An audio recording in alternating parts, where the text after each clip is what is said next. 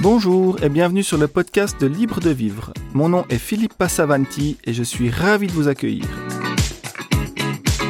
Dans cet épisode, je vais vous parler de Reiki, une technique de soins de type énergétique, née au Japon dans les années 20 et qui a une action bénéfique au niveau physiologique, émotionnel et psychologique.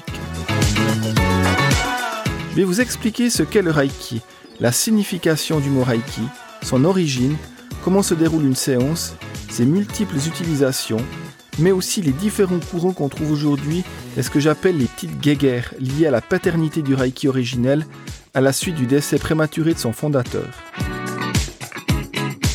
Comme je l'ai déjà mentionné dans mon épisode précédent sur le FT, que je vous invite d'ailleurs à aller écouter si ce n'est pas déjà fait, toute thérapie de médecine alternative ne peut en aucun cas se substituer au diagnostic d'un médecin ou à tout traitement que celui-ci vous a prescrit. Les médecines alternatives sont uniquement complémentaires à la médecine traditionnelle. Alors le Reiki, c'est quoi? Le Reiki est une approche thérapeutique énergétique par apposition des mains. Elle allie également la méditation et la relaxation. Le mot Reiki est formé de deux kanji, qui sont des caractères japonais. Rai signifie esprit au sens de la conscience et Ki signifie énergie. La traduction est donc énergie de l'esprit ou force de l'esprit. Il existe d'autres traductions ou interprétations telles que énergie universelle, énergie universelle de vie, énergie vitale de vie, onde ou vibration d'amour, et j'en passe. Le praticien sert uniquement à canaliser l'énergie pour la transmettre à la personne afin d'aller libérer les blocages qui se sont mis en place au fur et à mesure des événements qu'elle a rencontrés dans sa vie.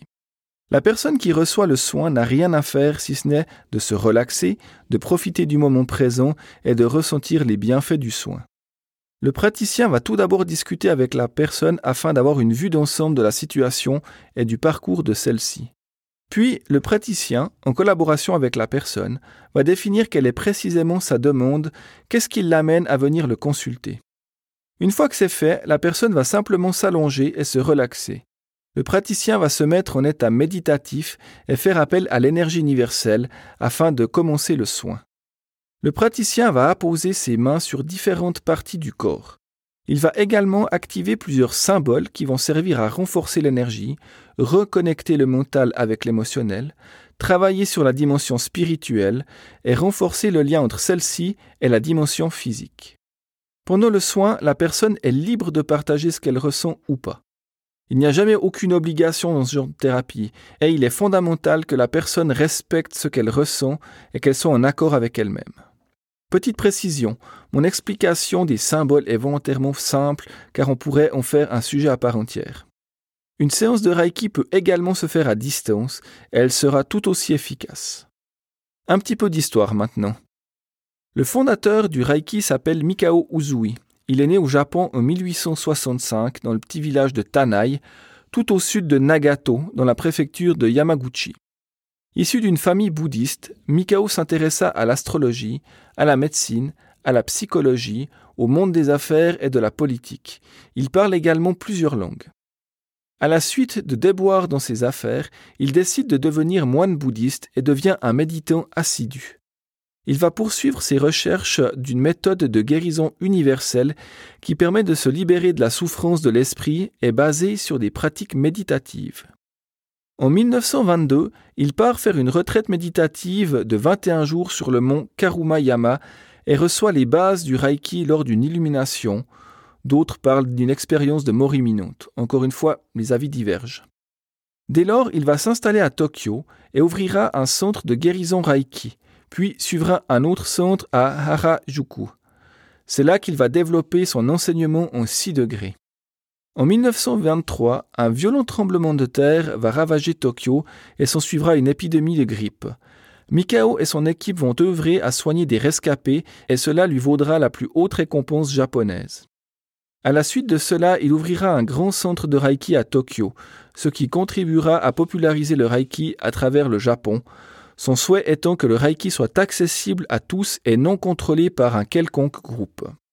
Il décédera malheureusement le 9 mars 1926, à l'âge de 60 ans, des suites d'une attaque cérébrale, sans avoir eu le temps de laisser des écrits sur sa méthode, ce qui va laisser la porte ouverte à plein de déviances. Il sera inhumé au temple de Sayoji à Tokyo après avoir formé 17 maîtres enseignants. Dès la mort de Mikao Uzui, c'est un de ses disciples et maîtres enseignants, le docteur Chujiro Hayashi, qui va reprendre le flambeau et créer la première clinique privée de Reiki à Tokyo en 1930.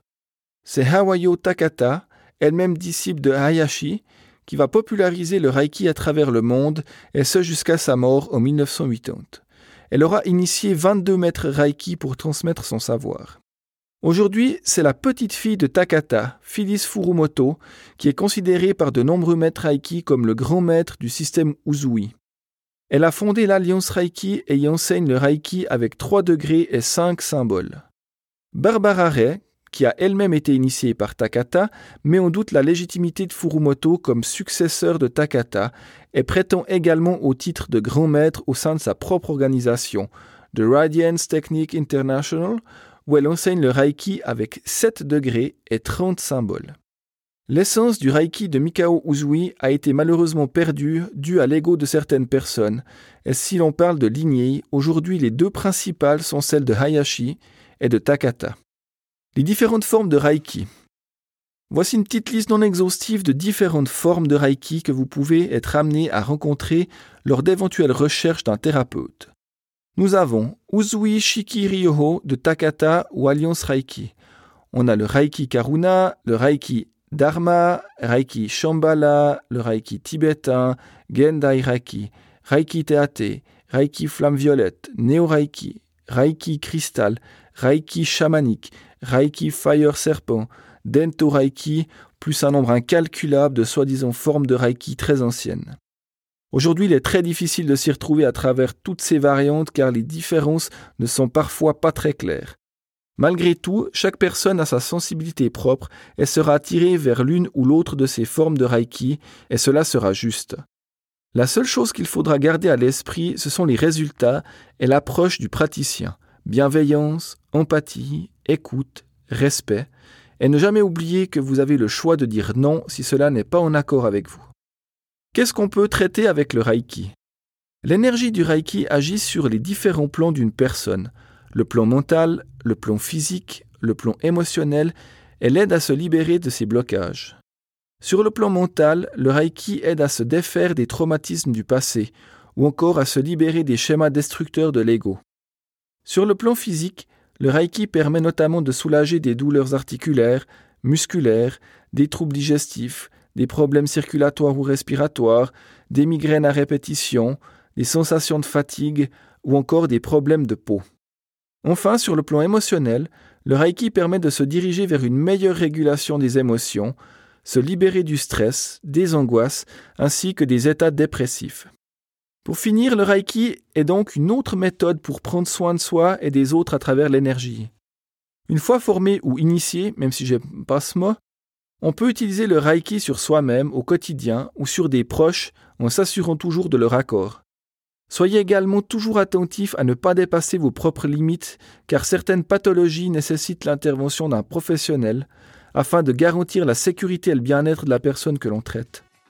Voilà, j'ai fait au mieux pour vous donner un aperçu du Reiki qui, je l'espère, a été suffisamment clair et compréhensible pour vous, compte tenu de la multitude de contradictions au sujet de la naissance de celui-ci et de ce qui a suivi la mort de son fondateur, Mikao Uzui.